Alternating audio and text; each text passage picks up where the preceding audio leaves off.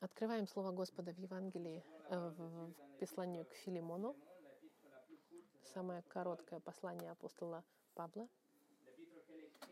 Письмо, которое написал своему другу Филимону, который был также партнером в Евангелии, в службе вместе с Павлом.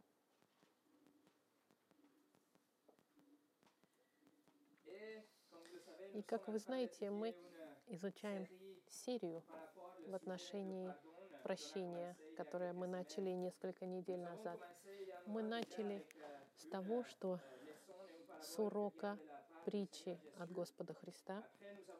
Потом мы изучили прощение в Боге, прощение в Старом Завете и в Новом Завете, что привело нас к этой книге, которая посвящена полностью прощению.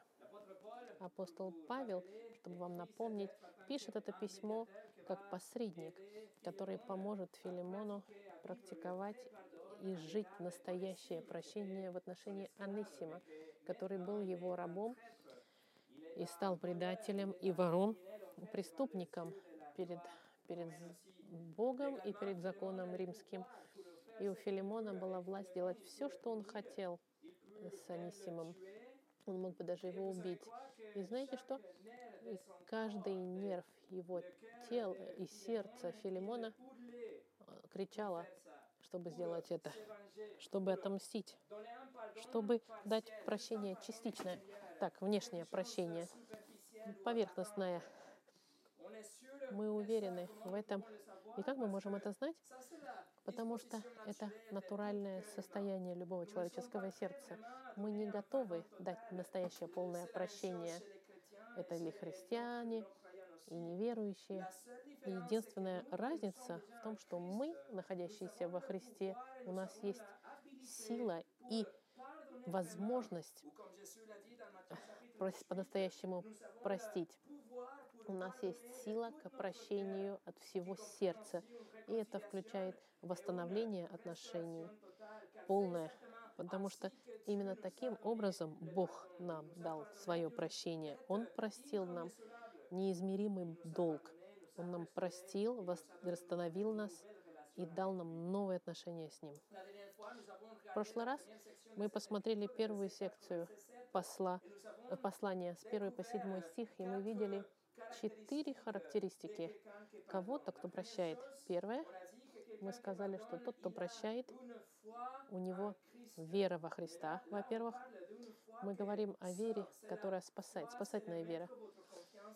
Вера, которая заставляет вас доверяться Христу для вашего рождения свыше. И это один из столпов, чтобы простить и исполнить другие характеристики прощения. Вторая характеристика, мы видели, это любовь э, свыше, которая позволяет нам прощать братьев и сестер. Третья характеристика — это любовь к братству, не просто к каждому индивидууму, но к братству в целом, к собранию других людей. Прощение, оно как бы даст энергетику, новую ассамблеи. Мы проявляем нашу любовь к другим. И четвертое, мы видели, что характеристика прощающего — это желание благословить, благословлять других, включая тех, кто их обидел. Это характеристики, которые мы видели в последний раз. И это не характеристики какого-то суперхристианина или чрезмерно духовного, или лидера церкви. Нет, это характеристики, они не обязательно эксклюзивны и не принадлежат только, только одному человеку, они принадлежат нам всем, потому что мы все имеем в себе Духа Святого. Все те, все, что мы нуждаемся, это просто напоминание от Слова Господа, чтобы Отец нас толкал нас на действия, которые мы знаем уже в теории. И это мы увидим сегодня. Мы увидим прощение в действии. Сегодня мы увидим вторую большую секцию, чтобы потом закрыть на следующей неделе это, эту серию. Ну, до как мы начнем, как обычно, давайте помолимся. Господь, мы в очередной раз перед Тобой с открытым сердцем и открытой Библией и просим Тебя помощи, чтобы мы могли увидеть и услышать то, что Ты хочешь до нас донести. Мы уже столько вещей изучили и прочитали и посмотрели в отношении прощения, и наше сердце должно быть наполнено этим. Но мы еще раз нуждаемся в Тебя, Господь. Пожалуйста, благослови прощение Слова Твоего, чтобы оно осталось в нашем сердце и помогло нам и укрепило нас по-настоящему прощать. И также нас, Господь, немножко наказать, если мы не простили нас. Да. Именем Христа мы благодарим Тебя. Аминь. Сегодня укорять, не наказывать, а укорять. И сегодняшнее послание называется «Действие в прощении». Мы зачитаем вторую секцию с 8 по 16 стих. Это причина написания этого письма. Это сердце Павла в этой части, в центре главы. Это просьба, которую он пишет, чтобы и, и его обращение, чтобы Филимон смог простить Анесима. Окей, с 8 стиха. Поэтому, Павел пишет, имея великое во Христе дерзновение приказывать тебе, что должно, по любви лучше прошу, не иной кто, как я, Павел, старец, а теперь и узник Иисуса Христа. Прошу тебя о сыне моем Анисиме, которого родил я в узах моих. Он был некогда негоден для тебя, а теперь годен тебе и мне. Я возвращаю его. Ты же прими его, как мое сердце.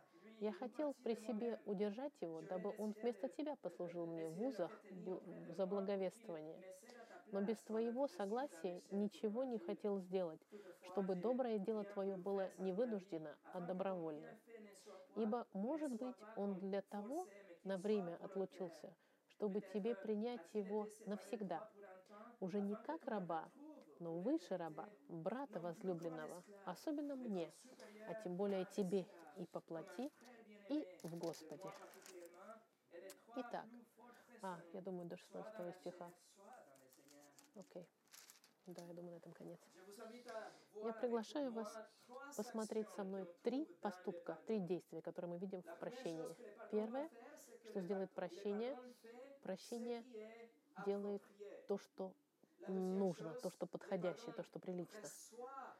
Второе, прощение принимает обидчика. И третье, прощение обновляет отношения. Первое, прощение делает что должно, что правильно. Смотрите, восьмой стих. Павел пишет, «Поэтому, имея великое во Христе дерзновение приказывать себе, что должно». Павел сейчас подтверждает, что у него есть сила исполнять его авторитет как апостола, его власть. Он может потребовать Филимона, чтобы он преклонился перед волей Господа, предписанной в Слове. Он может потребовать Филимону, чтобы он простил Анисима, как положено. Он может сказать, как сказано, как должно в соответствии со Словом. Восьмой стих называется соединительного а, «поэтому», которое имеет в виду все, что было сказано ранее. Павел основывает свою просьбу здесь, свое дело, можно так сказать, которое мы изучали на прошлой неделе, на характере Филимона. Это значит, он просит Филимона, потому что он знает, что у него есть характер, чтобы прощать. Так как Филимон рожден свыше, и у него характер прощающего, того, кто должен простить, поэтому Павел пишет. Итак, поэтому, и он начинает просьбу, он делает свое пишет свое письмо. Видите, первое, что Павел делает, он признает свой авторитет. У него авторитет потребовать, чтобы Филимон простил Анисима. Не просто как апостол, но в соответствии с, с логическим откровением текста, который мы видим в Старом Завете и в Новом Завете. Новый Завет еще не был написан, но Филимон уже знает, что пишет Старый Завет. И и это соответствует с тем, что Павел может потребовать, чтобы он простил. Не просто он может просить, чтобы он простил, потому что Филимон знает учение Господа Христа. Иисус приказал сам, и, но он может также основать это на учениях Павла и других апостолов, которые учили то же самое повсюду, где бы они бы ни были. Филимон, у него, он уже знает, у него вся теология прощения есть. Он уже читал Старый Завет, он знал уч, учение Иисуса и апостолов, у него полная доктрина и понимание прощения. И в чем заключается теология прощения, которую он знает? Джон МакАртур показывает несколько принципов, которые знал Филимон. Я вам дам восемь пунктов, которые знал сто процентов Филимон. Мы пойдем с вами вместе в пятую главу Матфея. Пятая глава Матфея, заповеди блаженства. Посмотрим с вами. Первое, что Филимон знал, послушайте, это что? недостаток прощения, это, это прямое а, а, нарушение шестой заповеди. Заповедь нам говорит, ты не, не убей в, в исходе.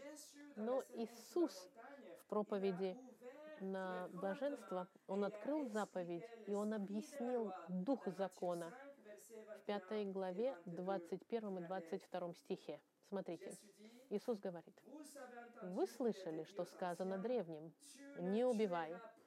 Кто же убьет, подлежит суду. А я говорю вам, что всякий, гневающийся на брата своего напрасно, подлежит суду. Кто же скажет брату своему рака, надлежит, подлежит Средиону, а кто скажет безумный, подлежит гиене огненной.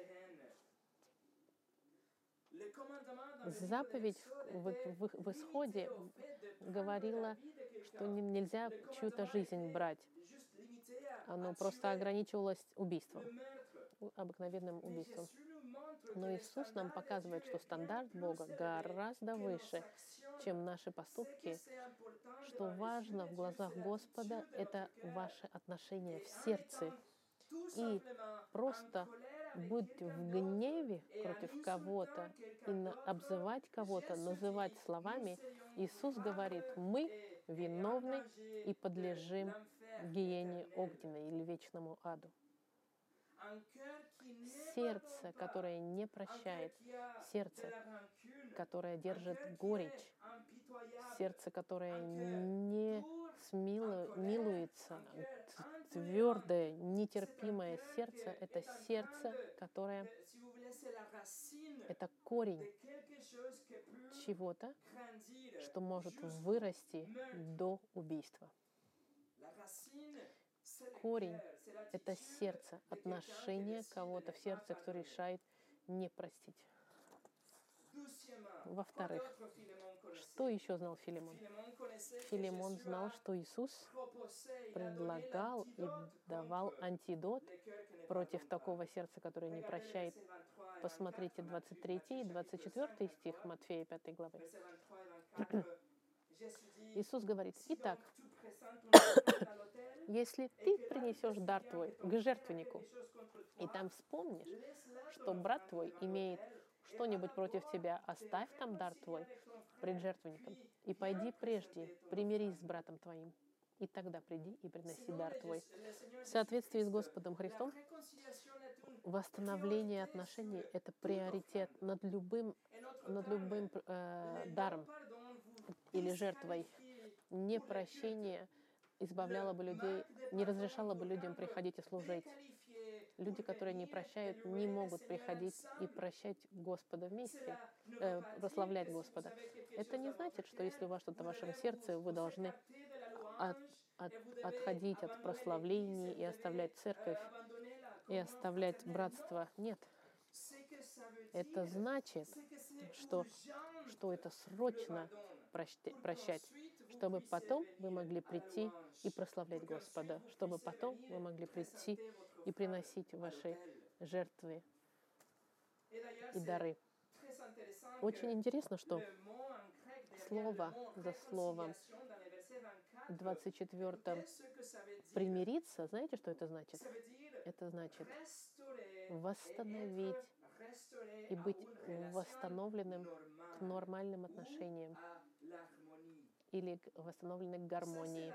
Это настоящее примирение в 24 стихе. Это гораздо больше, чем сказать «я тебя прощаю». Не правда ли?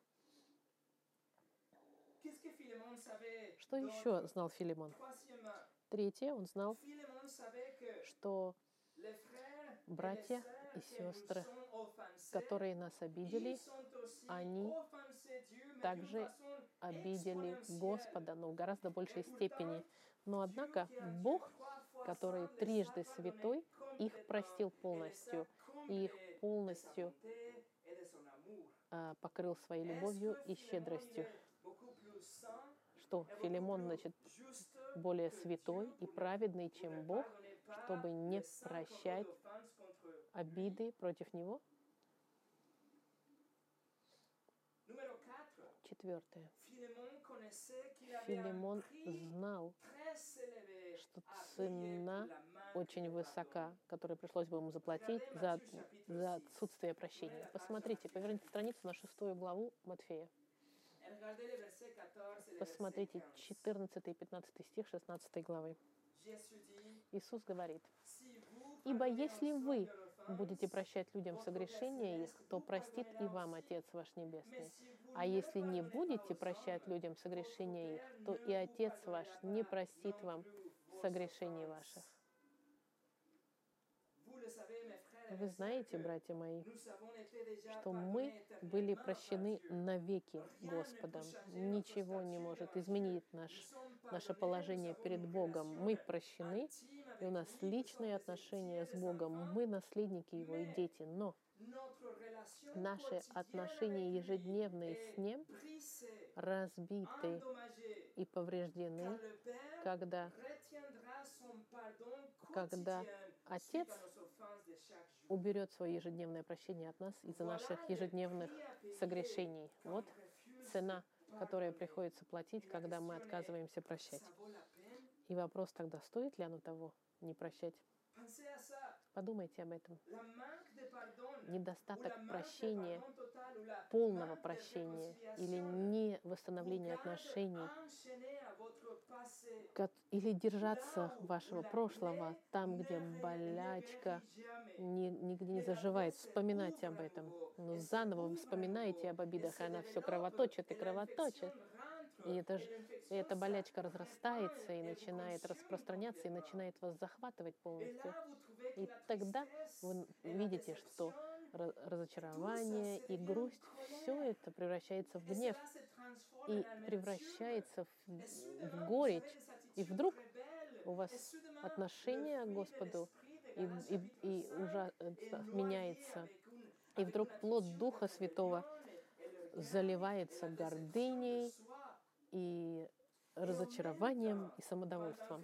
И одновременно, в то время как все это происходит у вас, послушайте меня, вы даете доступ сатане к Ефесянам в пятой главе и в 6, 26.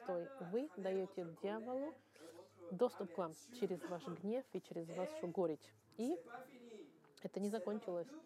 В соответствии посланием к Коринфянам, вы даете преимущество сатане, когда вы не хотите прощать других полностью. Храните немножко. Стоит ли оно того, друзья мои? Смотрите, как высока цена. Друзья мои, есть лавина, лавина невозможно контролируемых а, обстоятельств, которые на нас наваливается, когда мы решаем не простить полностью и сохранить немножко воспоминания. Послед, последствия, они потом наваливаются на вас, когда вы не освобождаетесь, от, не прощаете вашего обидчика. Отпустите вашего обидчика. И интересно, что в Луке 6, 37 глава, греческая, которая используется для прощения, это слово «отпустить». От Луки 6.37 говорит, Не судите и не будете судимы. Не осуждайте и не будете осуждены. Прощайте и прощены будете. Греческое здесь «отпустите», «освободите» и будете освобождены и ой, отпущены. Библия Женевы переводит по-другому. В греческом они говорят «освободить кого-то и быть свободным». Филимон знает цену высокую, которую он должен быть заплатить, если он не простит. И я думаю, что вы тоже прекрасно ее знаете. Пуританин Томас Адам сказал, он так пишет, «Тот, кто просит милости, но сам не проявляет милости, тот сжигает мост, по которому он должен будет пройти позже. Если вы не прощаете, вы тогда не найдете прощения ежедневно от вашего отца. Пять. Филимон знал, что недостаток прощения а, как бы затормозит отношения с другими верующими. Как мы видели с вами, что тот, кто не простил, слуга, это были друзья, если помните, это были другие, другие рабы, которые были как бы разочарованы этим рабом, который решил не прощать, в то время как царь ему простил астрономический долг. Это значит, недостаток прощения нарушает отношения и с другими, не только между двумя людьми, но и между другими слугами царю. Шестое.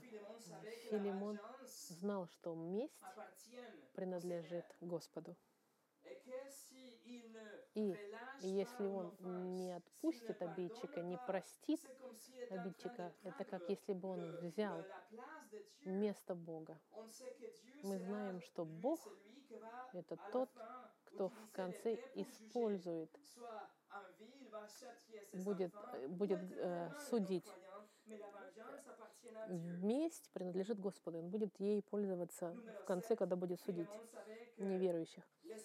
И Филимон знает, что обиды — это возможности расти духовно, это испытания.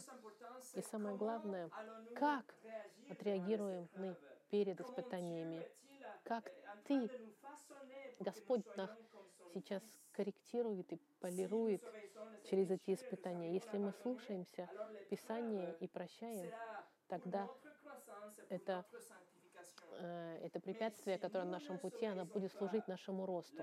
Но если мы не будем слушаться, то тогда это испытание станет соблазном, который приведет к греху. И что должно нас волновать каждый день, друзья мои, это как я отвечу на испытания сегодняшние, чтобы, чтобы они превратились в благословение, а не в наказание. И восьмое, Филимон знал, что прощение — это нечто, что не просится, оно просто дается, как мы изучали в 18 главе, оно дается без необходимости, чтобы тот пришел и попросил прощения. Мы видели пример Стефана, мы видели пример Господа Христа, что мы прощаем наших казнителей, даже если у них нет никакого раскаяния и кротости. Прощение, оно дается, даже если у вас не просили Прощение не зависит от того, как другой человек себя ведет. Вот восемь пунктов и истин теологии прощения, которую знал Филимон. И так как Филимон знал очень хорошо теорию, Павел может использовать свой авторитет, чтобы сказать, ты должен сейчас использовать то, что ты, прилагать то, что ты знаешь. Ты уже получил всю теорию, теперь практикуй ее, делай то, что должно. В конце 8 стиха Филимона. Павел говорит, должно, что должно, и сложно, и слово для должно используется только трижды в Новом Завете. И, и описывает что-то, что правильно, истинно подходящее. Например, мы должны соответствовать тому, что мы знаем, чему-то объективному. В данном случае, то твоя жизнь должна соответствовать тому, во что ты веришь в Старом Завете. Например, в Колоссянах Павел пишет, «Жены, повинуйтесь мужьям своим, прилично в Господе». Вот это слово «прилично» — это то же самое, как «должно». Что Павел хочет сказать, что как уже написано, как свидетельствует Писание, именно так вы должны действовать. И Филимону здесь он пишет то же самое. Я мог бы приказать тебе, Филимон, я мог бы заставить тебя сделать то, что необходимо и должно в соответствии с Писанием и с теологией прощения, которую ты уже знаешь. Но Павел не делает. Он больше будет просить Филимона,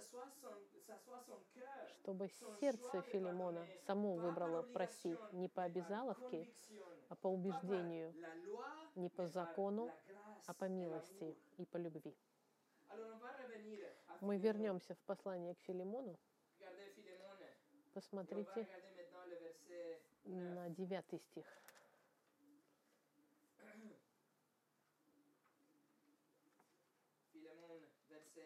Девятый стих говорит, Павел продолжает, «По любви лучше прошу, не иной кто, как я, Павел, старец, а теперь и узник Иисуса Христа».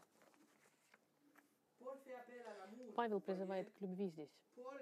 Павел не использует свой, свое, свое посольство или свой авторитет. Он призывает к любви, к любви Филимона к Господу, любовь Филимона к братьям, к, к братству, к группе, к любви к, к правде и даже к самому Павлу. Павел умоляет Филимона, и он говорит, я старец, но обратите внимание, что Павлу тогда где-то лет 60. Он не говорит о своем физическом возрасте, он говорит о своем старении, преувеличенном, можно сказать, из-за его страданий, которые, которые усугубилось из-за его тюрьмы, гонений, болезней, физических ран и тела его измученного, и, и груз переживаний за церковь. Все эти вещи, они утомили Павла, плохое питание, недостаток сна, все это привело к тому, что он чувствует себя и представляет себя как старец. Плюс он сам о себе говорит, что он узник Иисуса Христа. Мы знаем, что он находится буквально в Риме, э, в цепях, привязанный к стражнику. Это все равно, что Павел говорит, Филимон, слушай, я уже стар, избита жизнью ради Христа, а теперь я даже в тюрьме нахожусь. Поэтому видишь все, что я претерпел ради Господа, Филимон. Можешь ты просто простить твоего брата во Христе? Что он сейчас говорит? Во имя, во имя любви. Вот что я тебя прошу. И я думаю, что это очень просто в отношении того, что я пережил и стал старцем в тюрьме.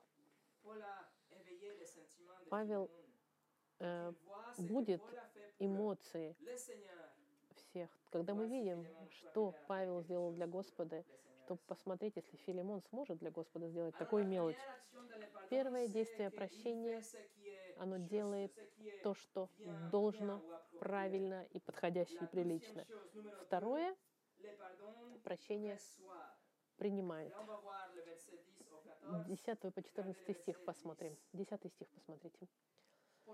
Павел пишет, «Прошу тебя о сыне моем Анисиме, которого родил я в узах моих». Он был некогда. А, Павел начинает просьбу с 10 стиха, и он говорит, что Анисим стал его детем в узах. Анисим стал детем Господа, имеется в виду духовным детем, потому что через Павла он пришел ко Христу, так же, как и Тимофей и Тит. Анисим поверил во Христа после проповеди Павла, но он не просто исповедовал, что он верующий христианин. Он доказал свое покаяние и свое нарождение свыше, например, Он путешествовал больше двух тысяч километров, чтобы вернуться к Филимону, который имел полное право наказать Анисима и даже убить его. Интересно, что в тексте оригинальном имя Анисим в конце этой фразы находится. Это значит подчеркивается. Помните, что Анисим, он почтальон здесь, тот, который принесет письмо и отдаст его Филимону. И вы можете себе представить, как Филимон получает это письмо. Он нервничает, он, он счастлив, он видит, что это письмо от апостола Павла, и он начинает раскручивать этот свиток и видит, что Павел пишет, и он видит, что он призывает к его характеру. Филимон чувствует себя хорошо, чувствует себя почитаем словами Павла. И потом он говорит, Павел, я мог бы тебе указать что-то, и Филимон начинает, наверное, чувствовать интенсивность, потому что Павел ему говорит, что мог бы ему приказать. И Павел продолжает, но вместо того, чтобы указывать, вот он, я прошу тебя именем любви и умоляю тебя за сына моего, того, который стал моим сыном в тюрьме. И вдруг имя в конце этого стиха Анисим. Представьте себе эту ситуацию и лицо Филимона, когда в конце он читает Анисим. Просьба моя за Анисима. И его взгляд, представьте, и он продолжает слушать, и Павел пишет, Анисим, который тебе был не, не угоден, а теперь годен тебе, тебе и мне. Анисим был бесполезен, когда он, когда он был слугой, который, который ушел от своего раба, от хозяина, он ничему не был угоден. Но даже подумайте об этом. Когда Анисим был рабом, до того, как он сбежал и обворовал, Анисим не был спасен. Анисим, в соответствии со Словом Господа, был врагом Божьим. Сердце его было преклонялось ко злу, его уста были наполнены богохульством и, и горечью. Уста его были как гробницы, и его моральный компас был в другую сторону. Он был идолопоклонником, богохульником, он был завистником. Как кто-то такой может быть полезен? Как вы можете доверять тому, у кого нет страха Господа? Как кто-то, как он, может быть кому-то полезен? Но сейчас, Павел пишет, он полезен и тебе, и мне. Анисим не был полезен, но теперь он нужен. Он изменен. У него сердце, которое было каменное, сейчас стало плотским. И он принял Господа Христа. Он не просто стал полезен как раб, безусловно, он сейчас будет работать, как если бы он работал для Господа. Все те, все, что его будет просить Филимон, он будет это делать с превосходством. Если он должен будет подметать комнаты, он будет лучший подметальщик, дворник. Если он должен мыть э, животных, он будет лучший. Он будет работать так, как будто бы он работает для Господа. Видите, сейчас он очень полезен, но одновременно он полезен в службе. Помните, что церковь собиралась у Филимона? И теперь, когда Анисим возрожден, он, будучи раньше ненужным, сейчас он будет в службе. Я говорил несколько недель назад, что имя Анисим значит буквально «полезный». Павел использует игру слов, как если бы Павел говорил, полезный будет, э, полезный был не полезен, а теперь он очень полезный. Анисим стал неким, кто очень полезен не просто для Филимона, но даже для Павла. Он пишет в 12 и 13 стихе, что он был благословением для Павла, пока тот был в тюрьме. Посмотрите 12-13 стих. Я возвращаю его. Ты же прими его, как мое сердце. Я хотел при себе удержать его, дабы он вместо тебя послужил мне в узах за благовествование. Анисим стал настолько дорог Павлу, как, что он стал как бы, если бы Павел послал бы часть себя Филимону. Как если бы Павел разорвал свое сердце и отправил частичку Филимону. И еще раз, в седьмом стихе мы видим, так как и в седьмом стихе, мы видим слово «сердце», но имеется в виду внутренности. Здесь внутренности Павла, которые отправились вместе с Анисимом. Павелу очень тяжело было оторваться от чего-то, к чему он, скажем так, привязался. В 13 стихе это написано.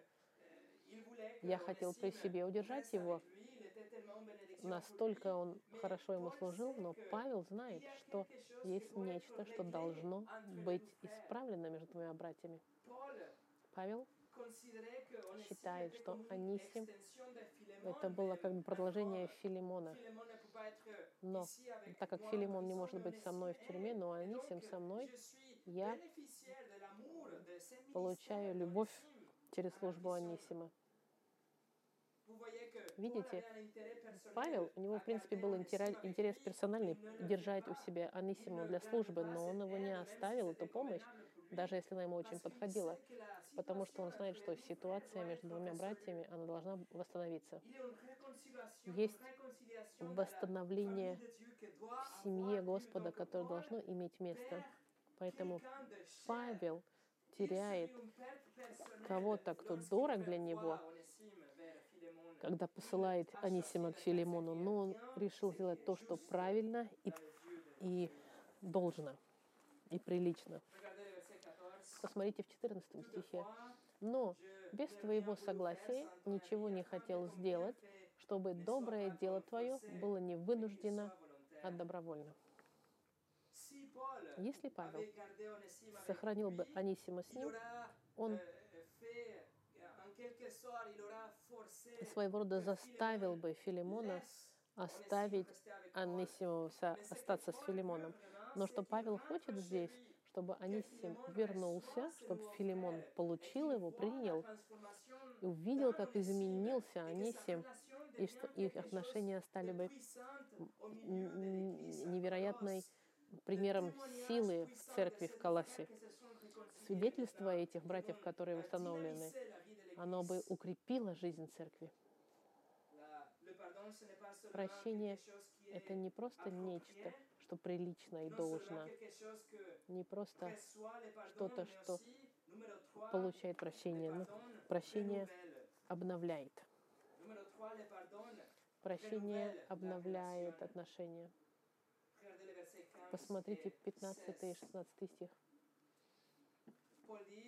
Павел говорит, «Ибо, может быть, он для того на время отлучился, чтобы тебя принять его навсегда, уже не как раба, но выше раба, брата возлюбленного, особенно мне, а тем более тебе, и по плоти, и в Господе». Павел пред... говорит, что Бог использует преступление и грех Анисима, чтобы в его проведении Анисим спасся, чтобы он был в состоянии вернуться к Филимону, чтобы он не просто прожили вместе э, жизнь на земле, но чтобы они вместе были навеки, как пишет Павел то они были бы вместе навеки. Друзья мои, мы должны понять, что в этот момент апостол Павел сейчас делит, разделяет рай со Стефаном. Стефан был убит, потому что Павел направил и приказал это, можно сказать. И несмотря на это, Стефан и Павел, они сейчас вместе, потому что оба они доверились Господу. И Стефан простил своих казнителей, включая апостола Павла. Он простил всех, кто были его врагами, и сейчас они вместе в вечности, как братья, восстановленные, прощенные. Понимаете ли вы, что если у нас есть что-то против брата или сестры, и вы это не решаете в этой жизни, вы должны будете провести вечность с этим человеком по-любому. Вечно вы будете с этим человеком. Не будет ли это более логично помириться сейчас в жизни? Не будет ли это мудрее восстановить отношения сейчас? Это просьба Павла. Павел не хочет, чтобы Филимон просто сказал, окей. Анисим, я тебя прощаю. И дальше каждые два расходятся в разные стороны, и, наконец, жизни они продолжают друг другу вспоминать а, плохое. Нет, Павел хочет, чтобы сейчас они шли вместе, чтобы они нашли восстановление, примирение, чтобы они жили Евангелие своим примером, чтобы они пример прощения показали, и чтобы Евангелие было видимо и услышано в церкви. Не так ли Господь излил свое прощение в нашей жизни? Именно так. Бог нас простил, но Он нас хранит и направляет. Он нас не отправляет в сторону и отделяется от нас. Филимон должен получить. Анисима как брата. 16 nous le dit. 16 Non стих нам говорит, не как раба, но выше. Как брата возлюбленного во Христе. Видите, если раб и хозяин становятся христианами, отношение между рабством и рабство оно разру- разрывается. И новые отношения встают на место. Эти отношения становятся отношения братства. И сейчас есть доверие, и любовь. И дружба, и признательность. Они становятся членами одной семьи.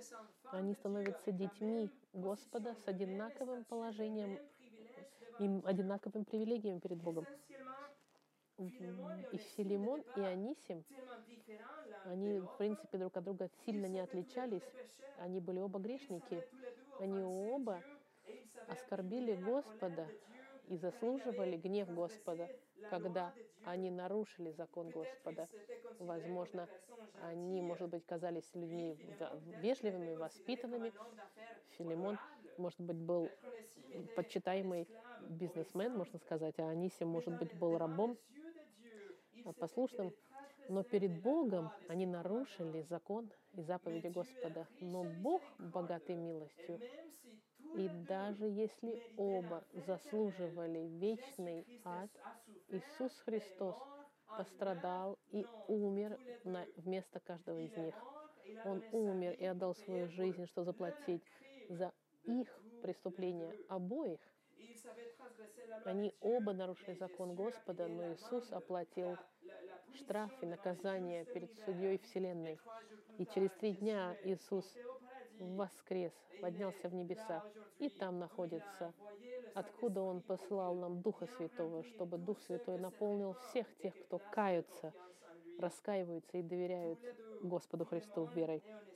Оба, Филимон и Анисим, в разных местах, в моменты разные и в разные, при разных, при разных обстоятельствах они оба поняли их грех и раскаялись и доверились Господу. Христу, как их ça, И благодаря этому сейчас у них новые отношения между ними. Они теперь объединены во Христе, как братья во Христе, как наследники и члены тела Христова. Вот она, сила креста. Есть новые отношения не только между Богом и восставшими против Него, мы- нами всеми, но есть и новые отношения между нами всеми. Это сейчас и пишет Павел. Он, то, что он пишет, это, в принципе, револю- революционное послание. Евангелие вас направит к избавлению от э, рабства, к избавлению. Мгм. Алекс, включите. К избавлению от э, рабства. Что Павел пишет здесь, это, это революционно. Потому что если вы подумаете об этом, Евангелие, которое приводит... Вы знаете, что Евангелие привело к избавлению от рабства. Это не новый закон скажет, что рабство запрещено. Это изменение сердца, которое не может быть отвергнуто. Это новая природа, которая изменит сердце хозяина и сердце раба, чтобы рабство пришло к концу. И по мере того, как Евангелие продвигается, по мере того, что сердца изменены, потихоньку, медленно, но верно, цепи рабства будут, разбились в империи римской. И вот каким образом общество было изменено, и страна не через законы и не через политику, а через Евангелие, которое изменяло сердца и меняет тех, кто приходит ко Христу. Именно поэтому он говорит, прими Анисима. Шестом, в 16 стихе он пишет, «А, прими его не как раба, но как более чем раба, как брата возлюбленного. Филимон, ты, ты должен простить его и восстановить его как брат. Примирение — это гораздо больше, чем простое прощение, и прощение — это гораздо больше, чем простое примирение. Просить — это обновить, это восстановить отношения. Это новое, нач- новое начало, которое возможно только благодаря новой природе и через проповедь Евангелия. Рабы и хозяева становятся братьями. Спurgeon написал, настоящее изменение пьяницы заключается в том, чтобы дать ему новое сердце.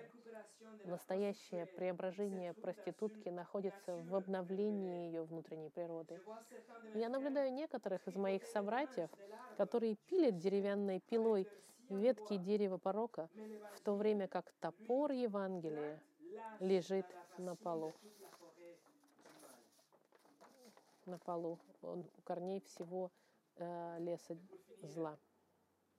И в заключении, последняя часть 16 стиха нам говорит,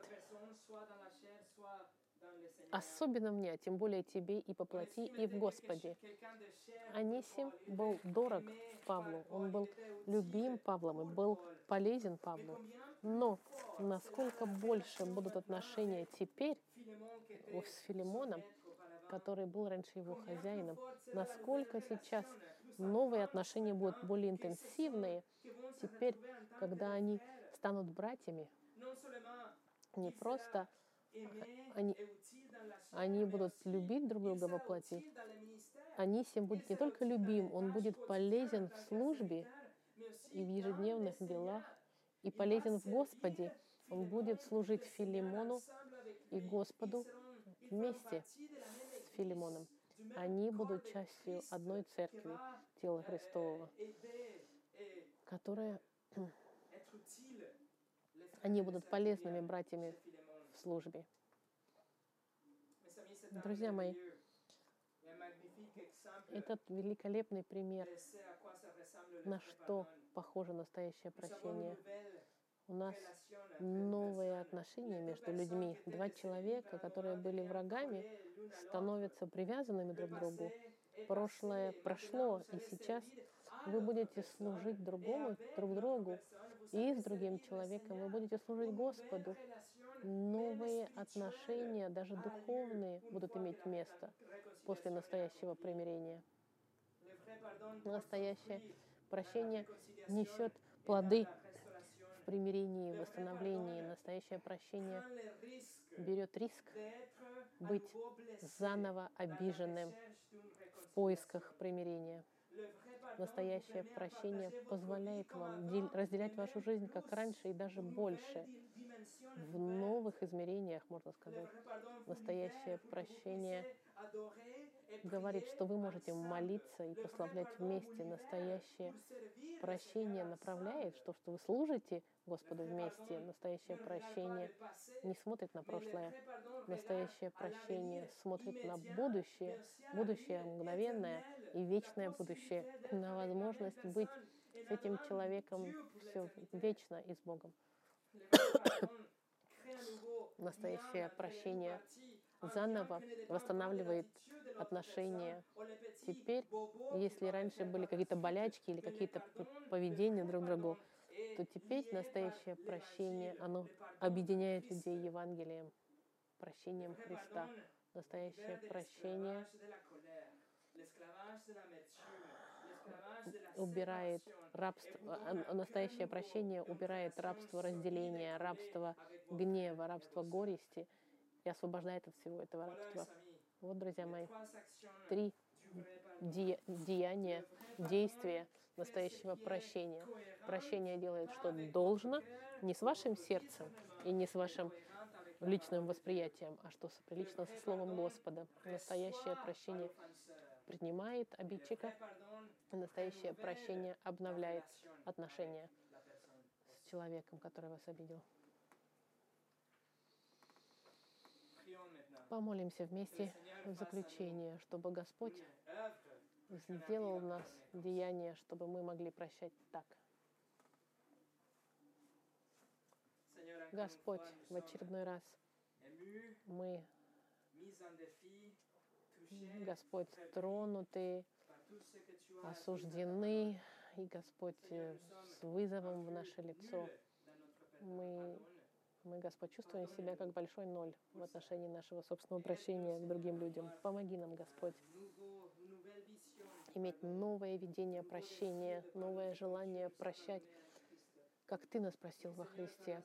И чтобы дальше в центре нашей группы нашей жизни ежедневной прощение было целью нашей жизни приоритетом нашей церкви, и флаг в нашей семье, чтобы имя Твое было прославлено в нашей жизни, в то время как мы будем пытаться жить сердцем, готовым прощать из того, что мы, используя то, что мы уже узнали, Господь. Наполни нас Духом Твоим, именем Христа. Мы молимся. Аминь.